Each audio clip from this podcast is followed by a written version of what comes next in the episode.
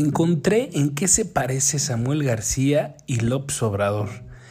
Mientras López Obrador ha centrado su gobierno, su campaña, en la cual llegó a esta presidencia en combatir la corrupción, en ponerle un freno a esa corrupción y básicamente hablarnos todo el tiempo de la corrupción y, lo que él hace para combatirla, Samuel García nos habla de sacar a la vieja política, centrarse en un eslogan, en, en una idea creo que tiene buenos resultados porque hoy tenemos un presidente que sigue hablando de la corrupción y vamos a tener un gobernador eh, en Nuevo León que apostó por sacar a la vieja política.